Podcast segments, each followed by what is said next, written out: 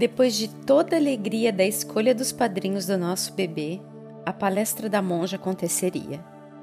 Cheguei cedo no local, pois queria ajudar Ana. Lucas também veio comigo.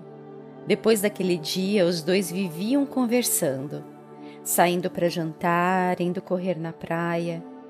Creio que teremos outro casamento muito brevemente. Ao contrário de mim e de Fábio, eles eram completamente diferentes, mas ao mesmo tempo completamente abertos ao adaptar-se, tornando uma alegria para Ana conhecer o mundo novo de Lucas e para Lucas vivenciar o lindo mundo de Ana.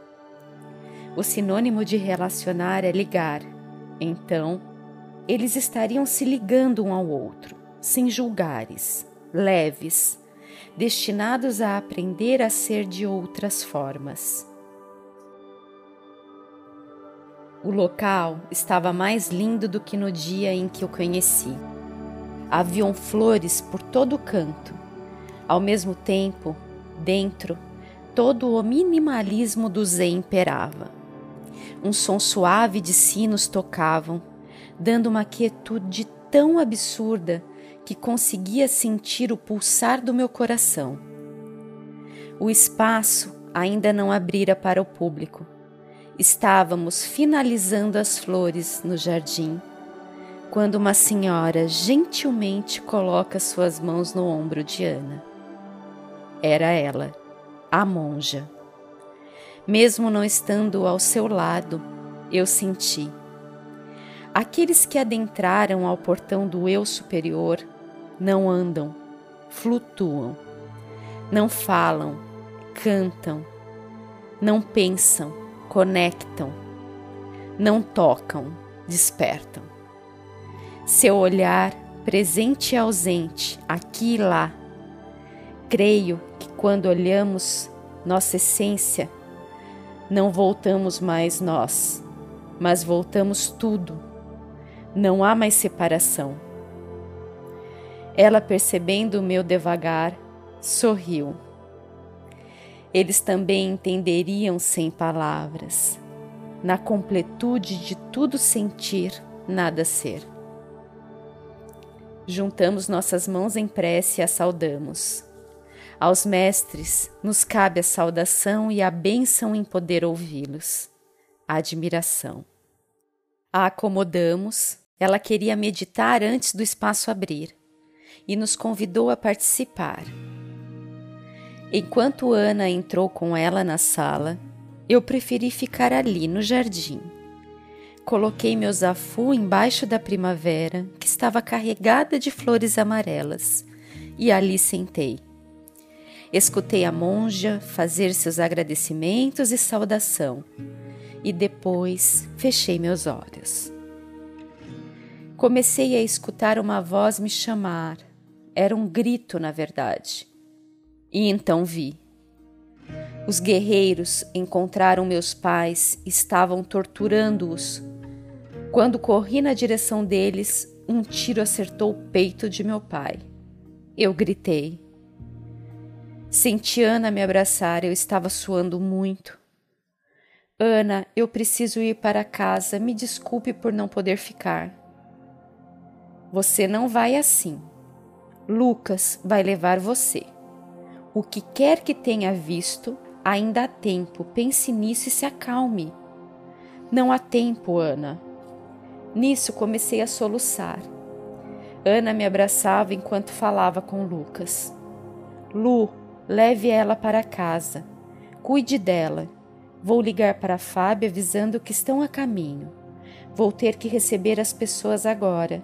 À noite passo lá para vê-los. Angel, o que foi que seja, você vai conseguir. E ela me beijou na testa, e Lucas me ajudou a levantar e a entrar no carro. Minhas mãos tremiam. Lucas dirigiu mais rápido do que nunca. Ele sabia que era urgente sabia que com ele, aquela muralha de treinamento, nada me aconteceria. Chegamos e Fábio já estava na porta. Angel, Fábio, meus pais estão em perigo. Por favor, ajude eles. Ele tirou o celular do bolso e ligou para seu pai. Pai, Angel teve outra visão. Parece que os bandidos estão próximos aos pais dela. Você teria algum contato na China aonde eles estão? Conseguiria mandar alguém lá? Ele desligou. Meu pai tem contatos na China. Vai atrás dos seus pais. Vou ligar para sua mãe e seu pai. Lucas, leve Angel para dentro, por favor, e a obrigue a se deitar. Temos uma criança para crescer aí dentro. Eu entrei, mas meu coração não. Eu deitei, mas minha alma não. Como eles acharam meus pais? E se já os machucaram? Ah, universo, cuida deles para mim. Fechei os olhos na falsa esperança de fechar as lágrimas que chegavam com tudo, mas não consegui. Vi Maria correndo com um copo de água e açúcar. Sorri. Coisa simples, não. Tudo poderia se resolver com um copo de água e açúcar. Ah, Maria. Calma, menina Angel, o neném vai sentir sua tristeza. Obrigada, Maria querida. Vou tentar me acalmar. E nisso, senti suas mãos acariciarem minha cabeça. Tão simples também. Formas de amor estão contidas em gestos tão simples. Fábio entrou. Prendi o ar. Angel, conseguimos localizar seus pais. Sua mãe estava num mercado e seu pai na universidade. Mas quando outro grupo de segurança entrou na casa, houve tiroteios. Os bandidos estavam lá à espera deles. Felizmente, apenas um segurança foi levemente atingido e seus pais já estão fora da cidade. Meu pai achou melhor eles voltarem e ficarem na nossa casa em Mogi. A equipe lá tem melhor treinamento e o local é mais seguro.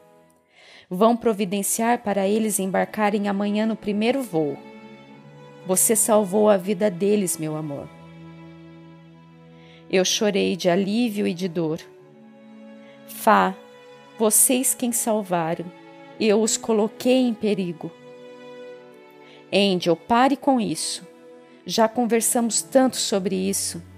Ninguém é culpado pelas suas próprias escolhas. Tenho certeza que escolherem ser seus pais nunca será um arrependimento para eles. Você se arrependeria de estar gerando nossa filha se ela nos causasse o mesmo? Não, nunca. Ele me abraçou. Sim, o amor puro de criadores nunca será invalidado por nenhuma situação.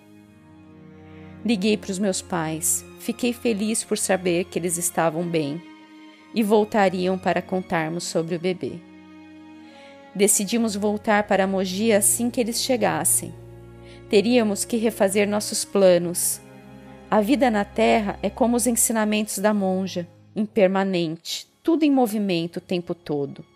O platô é a morte, Saber dançar conforme a música faz da vida menos limitante, menos limitada. Quando cansar, respire, mas volte a dançar. Há tanta música para ser tocada e tanto movimento a ser aprendido. As rochas podem até ser mais fortes, mas não têm movimento. Ficam inertes a seus pensamentos físicos e limitantes. E como tudo estático, fácil de prever que minha dança esteja sempre à frente da dureza dos guerreiros, que meus movimentos sejam sempre mais fluidos, que eu consiga, como uma bailarina, nos movimentos mais ágeis, saltar à frente de toda manifestação previsível, estática, que de tanta força perdeu a leveza de se movimentar, e de tão rígida esqueceu a grandeza que é viver uma vida. Água com açúcar, simples e com amor. Eu não sei dizer o que quer dizer, o que vou dizer.